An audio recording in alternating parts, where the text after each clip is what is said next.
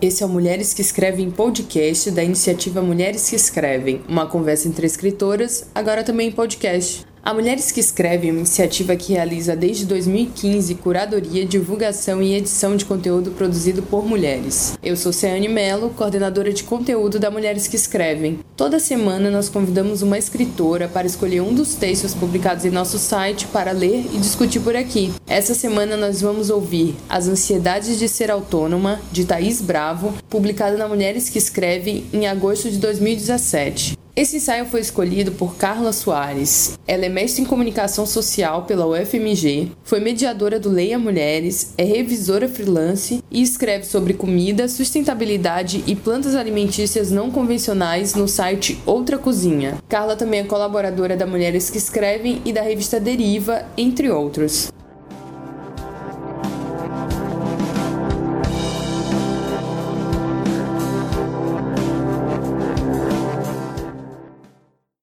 Uma verdade que toda escritora conhece intimamente é a variedade de sentidos que cabem em uma mesma palavra. Nosso ofício nos demanda atenção aos detalhes e ao contexto de cada termo. Por isso, para nós, talvez seja mais evidente como um pequeno desencontro em uma interpretação pode alterar completamente o sentido de um texto. Acredito que a cautela que o nosso trabalho demanda nos ensina de um modo prático o quanto as palavras moldam nossa realidade e são mais poderosas do que a maioria das pessoas supõe que sejam. Hoje é quase para nós falar em ansiedade. Ela, junto com a depressão, é o mal do nosso tempo e ganha destaque nos jornais, nas revistas e livros de autoajuda. No entanto, ao mesmo tempo em que a palavra ansiedade guarda esse emprego em um contexto alarmante, ela também faz parte do nosso vocabulário cotidiano. Ainda que a ansiedade possa ter diferentes sentidos, causas e impactos em nossa vida, parece ser um fato irrefutável que todos estamos ansiosos. O que as narrativas midiáticas nos dizem é que se sentir em um constante desajuste com o tempo é algo recorrente, é um sintoma da nossa contemporaneidade. Quando a ansiedade passa a ser um estado normal, é porque há alguma coisa desequilibrada e talvez não seja um problema exclusivamente subjetivo ou psicológico, mas fundado em questões socioeconômicas. O excessivo e descuidado uso da ansiedade provoca confusões que nos afetam profundamente. Dessa forma, quando alguém se diz ansioso, é possível que a ansiedade seja apenas por conta de uma notícia boa ou seja fruto de um momento de estresse. Contudo, existe ansiedade que é mais do que uma mera sensação, que se impõe enquanto uma estrutura, um modo de lidar com a realidade. Compreender o que está em jogo em diferentes sentidos dessa palavra é algo de extrema importância. A partir dessa compreensão, podemos nos situar melhor e perceber quais cuidados devemos tomar com nós mesmos e com os outros, já que as narrativas que ratificamos afetam a realidade para além dos nossos limites individuais. No caso de quem é trabalhadora autônoma, como a maioria das mulheres que escrevem, a ansiedade parece ser um estado permanente. A possibilidade de ser responsável por sua própria rotina e o ritmo de trabalho é libertadora, porém exige que uma série de decisões sejam tomadas diariamente. Gerenciar a própria rotina pode ser desafiador, principalmente quando ainda não se conquistou uma carreira mais sólida. É difícil organizar um ritmo de produção saudável e equilibrado quando não temos muita certeza da demanda de trabalho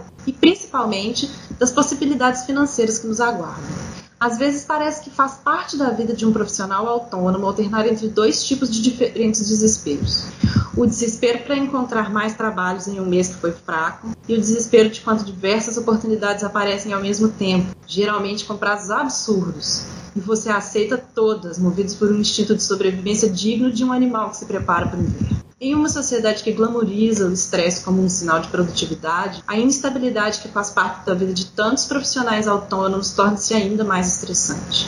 Afinal, em um mercado instável, no qual todos estão sempre em busca de novos trabalhos, mostrar-se sobrecarregado de tarefas nada mais é do que ostentar o sucesso profissional. Há bastante tempo se construiu uma ideia de que estar sempre ocupado ou sobrecarregado é algo admirável. O fato de falarmos excessivamente sobre ansiedade é um sintoma do quanto ratificamos essa ideia em nossas próprias narrativas cotidianas. Nesse contexto, a ansiedade é algo difícil, mas parece ser muito melhor do que o marasmo de quem não tem tantas tarefas a cumprir. Marasmo que, evidentemente, não existe. Se você não tem uma vida corrida para ostentar, você está ansioso pensando no que fazer para conseguir mais trabalho, ser mais bem-sucedido e viver a maravilhosa vida das pessoas que não param de falar sobre o quanto estão ocupadas.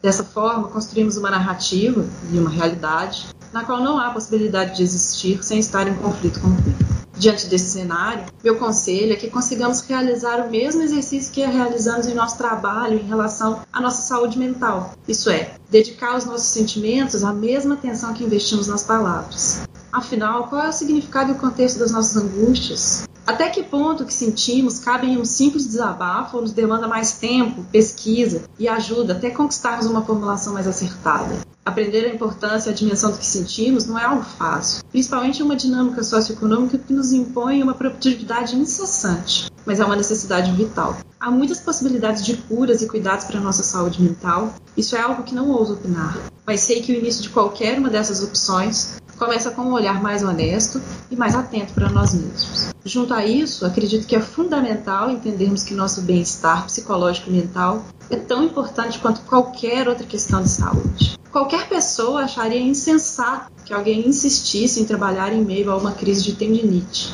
Então, por que é diferente no caso de uma dor ou doença psicológica? A verdade é que nos acostumamos a negligenciar nossa saúde para nos mantermos produtivos. E isso é ainda mais recorrente quando se trata de um problema psicológico. Muitas vezes, um profissional autônomo se vê obrigado a trabalhar, mesmo quando está doente, para não correr o risco de perder prazos e, consequentemente, clientes. Em meio a essa realidade, ter tempo para cuidar da nossa saúde mental é de fato um luxo. Contudo, se você pode desfrutar desse privilégio, faça isso, sem culpa. Não insistir em narrativas que nos impõem realidades cruéis e insuportáveis é um desafio da maior importância. Independente do quão grave é a sua ansiedade, reconheça que seu corpo e sua cabeça não são coisas dissociadas e, portanto, entenda que saúde mental é uma questão vital. Porque, ao contrário do que tantas narrativas nos dizem, nossas vidas valem muito mais do que as nossas produtividades.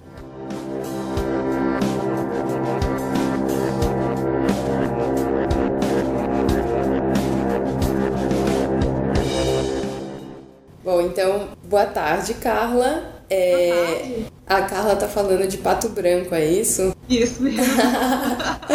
Eu vi aqui no Skype, então essa é a nossa primeira entrevistada por Skype, uma pessoa que está fora do Rio. É um prazer conversar contigo. A Carla, para quem não conhece, ela é uma grande colaboradora da Mulheres que Escrevem. Ela publica publicou mensalmente, né? Ano passado. Ano passado eu publiquei todos os meses, né? Eu estava fazendo uma série é, contando as minhas experiências de leitura. Então, é, a cada mês eu, a partir da, não eram resenhas, né? Não era contando exatamente o que estava no livro, mas a própria experiência de ler, do que que significa ler e estar em contato com o livro. Sim, e agora tá com uma nova série, né? De cartas na cozinha, que tá maravilhosa. Já tem três cartas. então, gente, fica a dica já, já vai estar tá aqui na descrição desse episódio o propaganda da Carla. Mas Carla, que eu sempre começo perguntando para as pessoas é: por que você escolheu esse texto? O que que ele, que, que tu mais gosta nele? O que, que te chama atenção? Eu acho assim que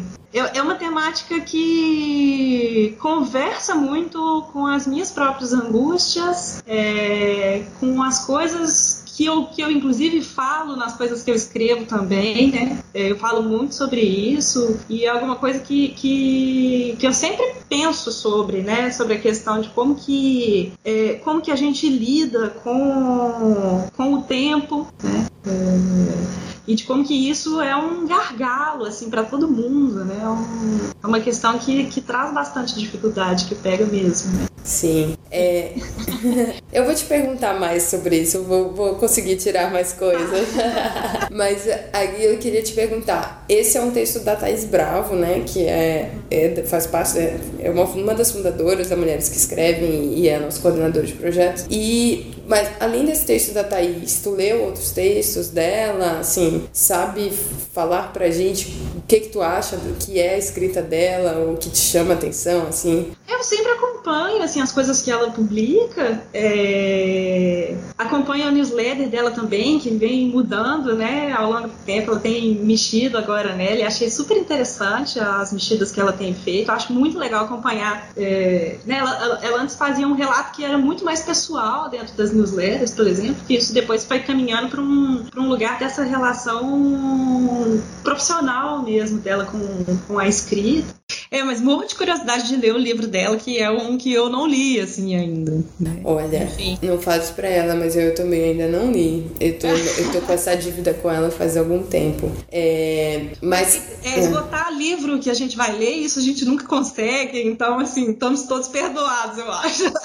É, mas ela tem escrito... Ela escreve bastante, né? Sobre, sobre trabalho, sobre... Sim, sim é... acho que ela faz sempre essa reflexão é, do, do trabalho e, enfim, a, o próprio, como o próprio projeto dela tem esse lugar reflexivo, né, do que, que é ser uma mulher que escreve, do que, que é estar nesse lugar, do que que, é, enfim, ela, é um tema que sempre aparece realmente, né, no, Sim, agora deixa eu te fazer uma perguntinha aqui que eu até anotei. Nesse texto, a Thaís está falando bastante sobre ansiedade, né? E ela coloca uma ideia de uma ansiedade como uma narrativa que talvez a gente possa aceitar ou refazer, né? Assim, a gente não precisa aceitar uhum. é, a, essa, a ideia da, da ansiedade da forma como é colocada pra gente. E aí eu queria te perguntar, é, como é que tu, qual é a tua narrativa da ansiedade? Assim, quais são as tuas inquietações com esse tema? O que, que tem pensado disso? Então, eu, eu me identifico muito com essa ideia assim que ela propõe no texto. É uma coisa que há muito tempo é, já tinha me ocorrido. É, da gente parar de ficar falando assim, nossa, é, como é que você tá? Tô, tô, nossa, tô muito ocupada, tô fazendo X, Y, Z, assim. Por que que é, por que que é dessa forma que a gente fala com as outras pessoas? né? É, então, assim, essa é uma coisa que eu é, sempre tomo, tomo, muito cuidado, assim, na hora de falar sobre o que, que eu tô fazendo, ou de como que eu tô, de responder isso de uma outra maneira, né? De não responder isso desse jeito. Eu acho que é, faz uma diferença, né?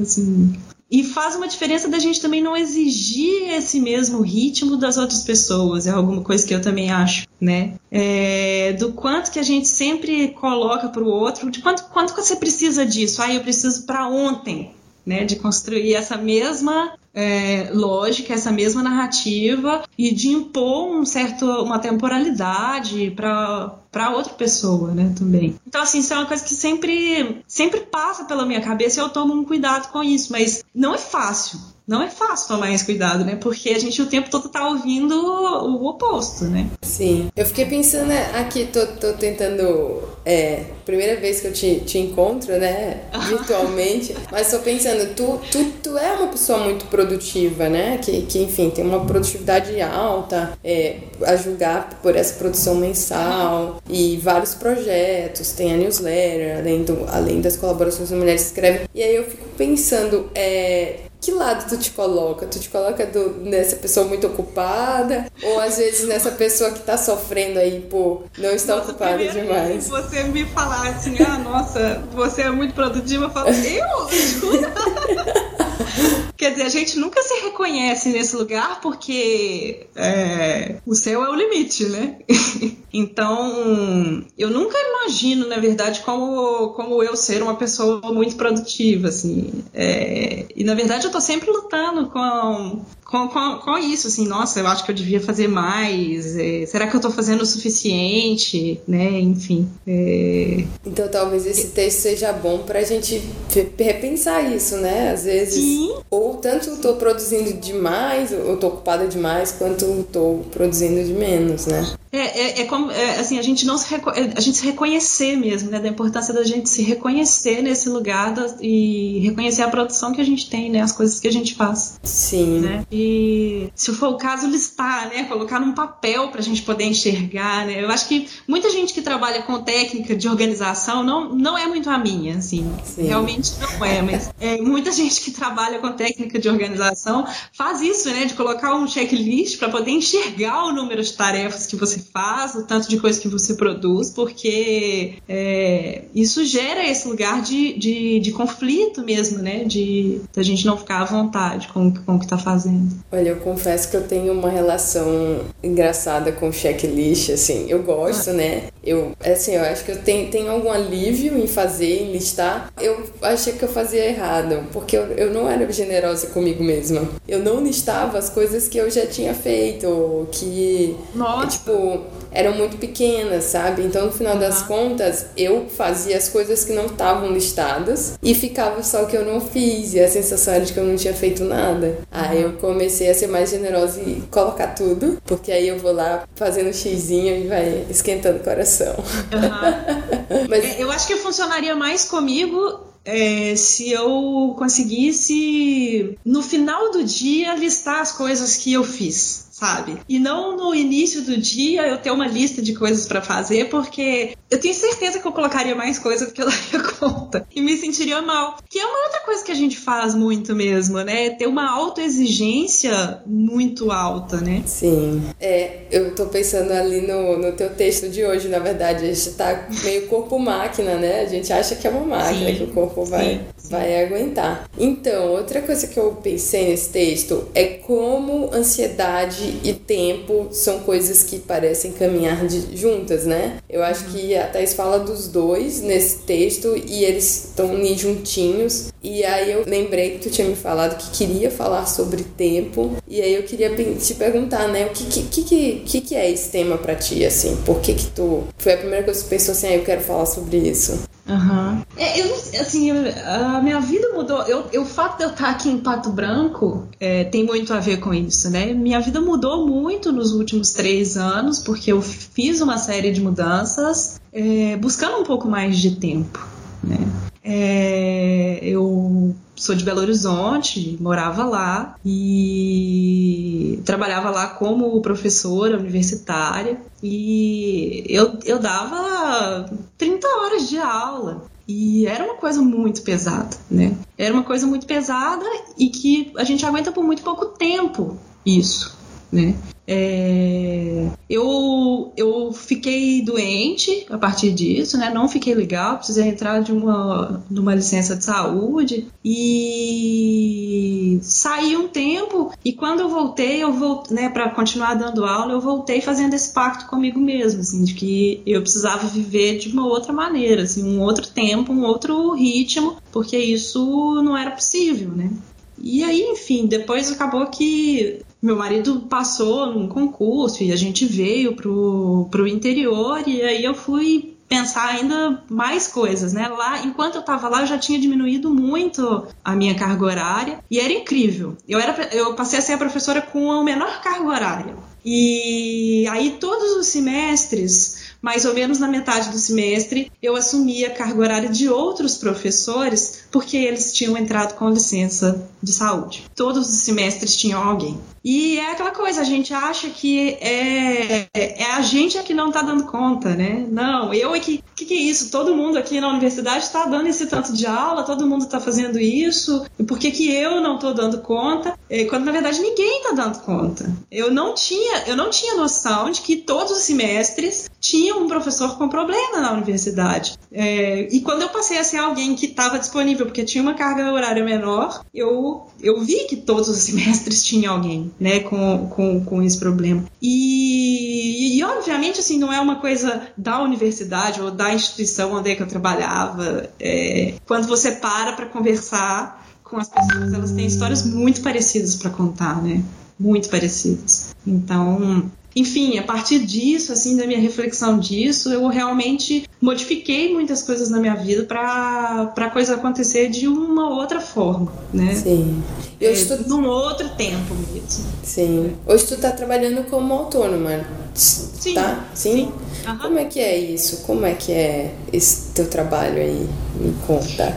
Eu, eu faço revisão de texto, trabalho uhum. com texto, assim, na verdade. Então, além de, de escrever, né, escrevo, é, publico junto com, com vocês aí no Mulheres que Escrevem. É, tenho um blog também que é meu, que, que eu escrevo sobre, sobre comida, né, na verdade, sobre plantas alimentícias não convencionais, as punks. É, mas eu, são trabalhos que não são remunerados ainda, né? Eu ainda não ganho dinheiro com eles. Então, na verdade, também trabalho é, fazendo revisão de texto, justamente porque esse lugar da escrita acadêmica também sempre teve na minha vida, né? Sempre foi alguma coisa que eu É. Desculpa, te interrompi, mas. Não, imagina! Enquanto tu estava falando da tua história na universidade, eu fiquei pensando muito. É, e, e, eu acho que esse texto até tem um pouquinho disso, né? Essa coisa da ansiedade, ela também é um, uma. Acho que vem por uma comparação, né? Disso, da gente olhar para um, um outro professor e falar, ai, mas eles estão dando conta,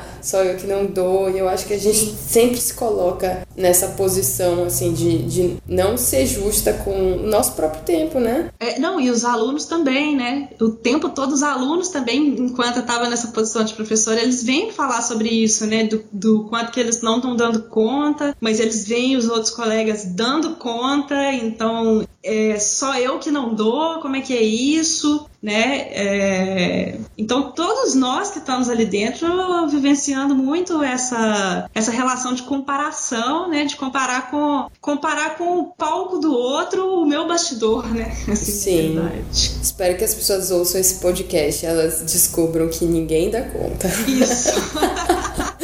Ninguém tá dando conta. Na pós-graduação a gente vive muito isso, né? Tem todas essas matérias. É, é uma coisa que eu gosto também nesse texto, que ele começa falando sobre como a ansiedade é uma notícia, né? Uma notícia aterradora. É, e eu vi, vejo isso, né? Tem o tempo todo assim, ah, pós-graduação tem mais, mais propensão a levar para depressão e tal. E ao mesmo tempo a gente usa esse ansiedade, então a gente usa assim para tudo. Eu, eu na verdade, eu acho que a minha minha cautela, né? Tu falou que tem uma cautela de falar, de estar ocupado e tal. Acho que a minha cautela tem sido de tentar não usar essa palavra levianamente, porque às vezes eu acho que isso também causa ansiedade nas outras pessoas. É, mas é, é uma outra coisa que é interessante que aparece no texto também, né? De como que a gente às vezes é impreciso para poder falar dos sentimentos. É, a gente fala muito pouco de sentimentos, a gente fala muito pouco de emoções e, e, isso repercute, isso reverbera, né? Aí a gente sabe falar pouco daquilo que a gente está sentindo, a gente sabe falar pouco daquilo que se passa e aí a gente pega uma palavra e usa de guarda-chuva, né? Bota tudo ali dentro, bota tudo ali dentro. Então, é, faz muito sentido isso que você está falando, né? De como que é importante a gente repensar também o que, que a gente está chamando de ansiedade, se a gente não pode decompor isso em, em, vários outros tipos de sentimentos. Carla, e isso que tu falaste agora de como a gente é impreciso para falar de sentimento, eu acho que tem uma questão também grande aí que é trabalho, né? Eu acho que a gente separava muito trabalho de afeto, de emoção, sendo que uhum. e parece que a gente também, a gente também é, lida com o trabalho, assim, pela emoção. Então é, é, difícil. Eu acho que as pessoas estão se dando conta agora de como é, o problema no trabalho ele também é emocional, né? Ele não é, Sim. não é um trabalho, não é só problema financeiro. Uhum. É porque eu tô pensando no livro, no livro da Julia Viman, que saiu, que é o Manual da Demissão, uhum. que eu até faço uma comparação. É, na verdade, o pé na bunda dela foi a demissão, né? Então. Uhum é, é, quer dizer, ela traz isso no livro, a gente só entende lendo, né? Mas. Aham, sim, porque é, a gente fica querendo colocar as coisas muito como estanques, né? Da gente não misturar o, o, emocional, quando assim. É, isso é só prejudicial, porque na verdade, a gente aprende ainda menos a falar daquilo que a gente sente dessa forma, né? É, a gente já sabe que, que o, o, mundo do trabalho ele tem um valor é, ele é hipervalorizado né, no mundo. Então aí se você ainda por cima tenta tirar essa parte emocional, a gente aprende menos ainda sobre a gente, sobre o cuidado que a gente tem com aquilo que a gente está sentindo, né? É verdade. É, é bem vou, delicado isso. Sim, vou aproveitar o teu gancho para ir para nossa última pergunta. Tá passando tá muito rápido o tempo, né? É, mas então, eu achei ousada a escolha desse texto. É, já, já acompanho a Thaís um, um, tempinho, né, como companheira de trabalho, e, e assim, ela tem uma formação na filosofia que traz uma. Acho que, acho que isso marca um pouco os textos dela, né? Sim. É, que eles são um pouco eruditos, assim. sei se ela vai ficar zangada de eu falar isso, mas às vezes tem uma, tem uma citação cabeçuda ali no meio e tal. É, eu acho que ela, fa ela faz bem essa aproximação de literatura e filosofia, mas nesse texto eu acho que isso tá talvez menos evidente, assim, não tá tão escancarado, né? Ela é um texto muito acessível e é um texto que eu fiquei pensando até que ele tem, ele é reconfortante, ele tem um, uma mensagem assim motivadora. Eu fiquei assim, ah, ele, ele poderia ser chamado de um texto de autoajuda. Então, a minha pergunta é uma provocação, na verdade, assim, é, qual é o lugar dessa escrita é, e dessa escrita feita por mulheres, né? De, tipo, a gente ainda olha com algum preconceito. O que, que tu acha sobre isso?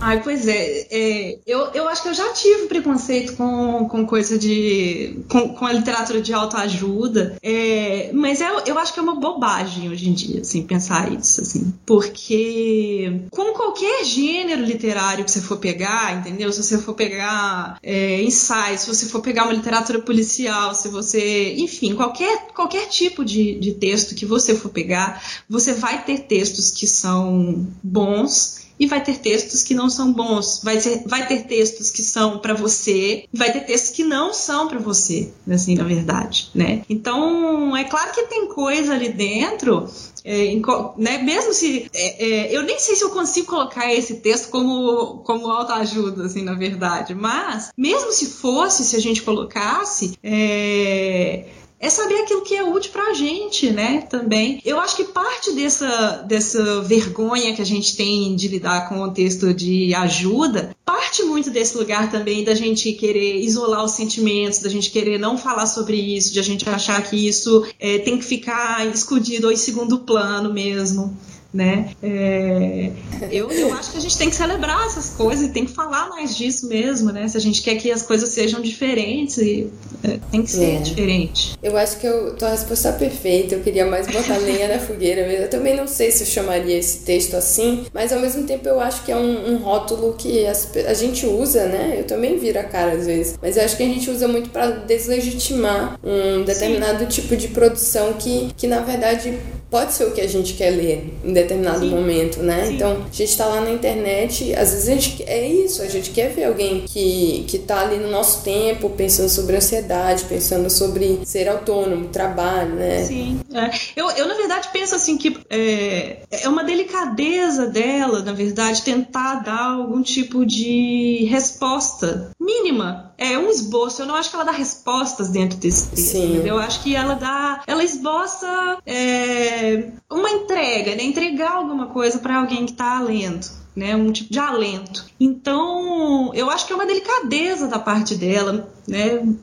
Agora, se a gente vai chamar isso de ajuda, enfim, que, que seja, né? Eu acho que, eu acho que a ajuda está em todo tipo de texto, né? Não precisa estar tá no texto de autoajuda também. É, às vezes a gente lê um, um, um, romance e se sente amparado, né? A gente lê uma poesia e, e se sente abraçado por aquilo. E aquilo é o que a gente precisa, né? Quanto texto que a gente sai falando assim, nossa, era o que eu precisava ler hoje. Às vezes até um tweet. então, é, acho que, que né, não tem nada de errado com isso. Não tem nada de errado. Era nisso que eu queria chegar. a gente tá aqui em sintonia, não tem nada de errado. É, bom, é isso. É, tem mais alguma coisa que queria falar e eu não te dei oportunidade? Tá tudo. Não, foi ótimo! tá, gostosa conversa. Tá aliviada agora? Passou? É, agora que eu passei pela experiência, eu posso falar o tanto que dá nervoso. Mas tá tudo certo, hein? Então, muito obrigada, Carla. Por nada.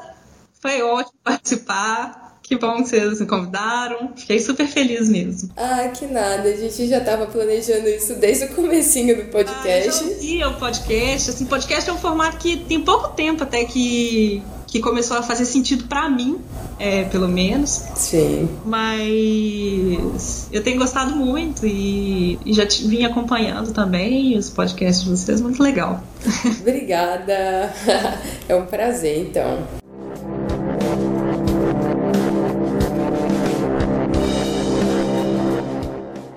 Essa foi Carla Soares, escritora, professora e revisora, colaboradora da Mulheres que Escrevem e criadora do site Outra Cozinha. Confira as séries Experiências de Leitura e Cartas que Escrevi na Cozinha, de Carla Soares, em nosso Medium. Esse foi mais um episódio do Mulheres que Escrevem podcast. Na próxima semana, nos vemos por aqui ou nos vemos na Flip. Estaremos na Casa da Porta Amarela, onde ocorrerá o lançamento das nossas zines, juntamente com o livro Um Buraco com Meu Nome, da Jarid Arraes. Confira a programação completa do espaço na descrição desse episódio. E para saber mais sobre o nosso trabalho, acesse nosso Medium, Facebook, Twitter e Instagram, cujos links também estão disponíveis na descrição desse episódio. Para dar dicas, sugestões e ideias sobre o podcast, entre em contato pelas nossas redes ou use a hashtag no Twitter